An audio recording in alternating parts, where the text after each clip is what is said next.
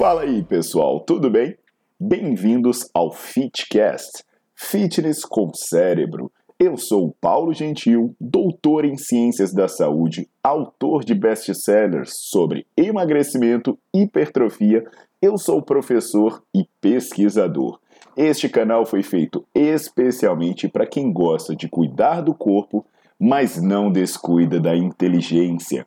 Aqui a verdade é dita com evidências científicas, doa a quem doer. Não esqueçam de seguir o canal e divulgar. E também eu convido vocês para olhar os links na descrição do canal para ver as minhas aulas, meus livros e também me buscar nas redes sociais.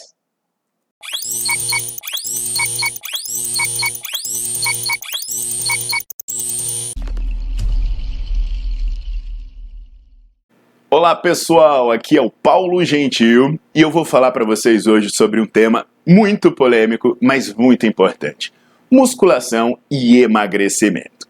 Antes de começar, já sabe, dá o like no vídeo e coloca aí para seguir o meu canal. O que, que acontece, pessoal? Eu tô nessa área há um tempinho e no começo, quando eu comecei a trabalhar e praticar musculação, existia um mito que você só emagrecia se você fizesse exercício aeróbio.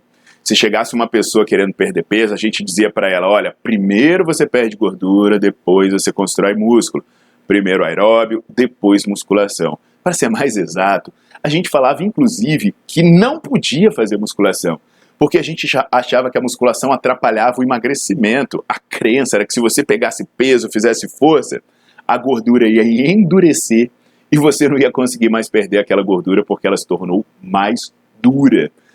Mas tirando os absurdos, né? Por que existe a crença que a musculação não seja boa para o emagrecimento? Porque basicamente a gente acredita que uma atividade para emagrecer, ou ela precisa gastar muita caloria na hora que você faz, ou ela precisa gastar muita gordura na hora que você faz.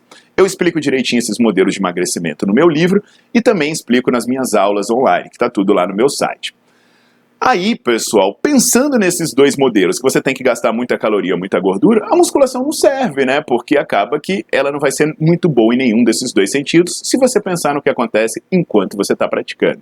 Mas a realidade é que existem estudos há mais de 40 anos vendo os efeitos positivos da musculação.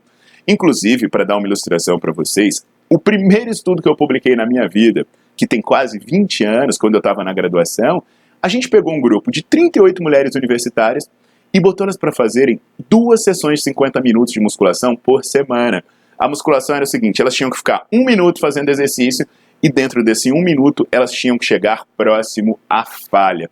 Apesar de não ter mexido na alimentação e serem apenas duas sessões semanais, o que a gente verificou é que essas mulheres perderam 17% da gordura que elas tinham, aproximadamente. E isso é muito importante, porque na musculação a gente fala muito mais em perder gordura do que perder peso.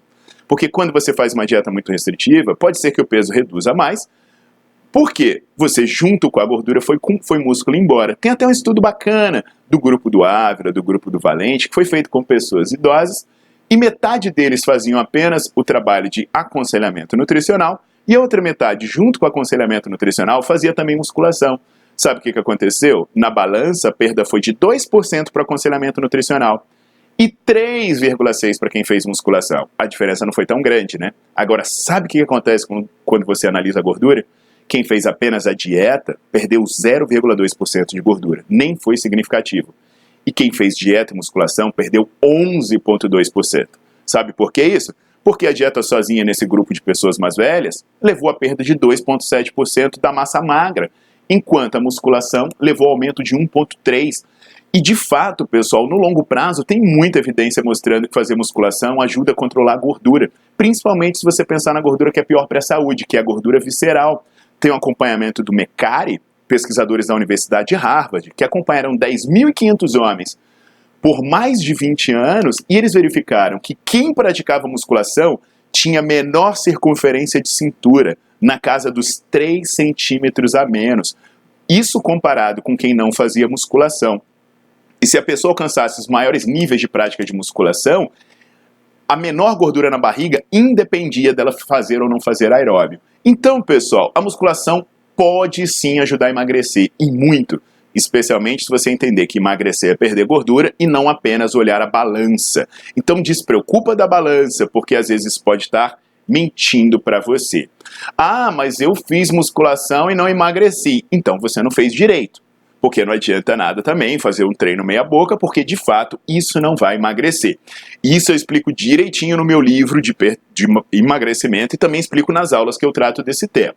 Tá legal? Então, musculação pode ser um ótimo aliado no seu emagrecimento e, se for bem feito, emagrece e muito. Entendido? Então, vamos pegar peso para combater o excesso de peso.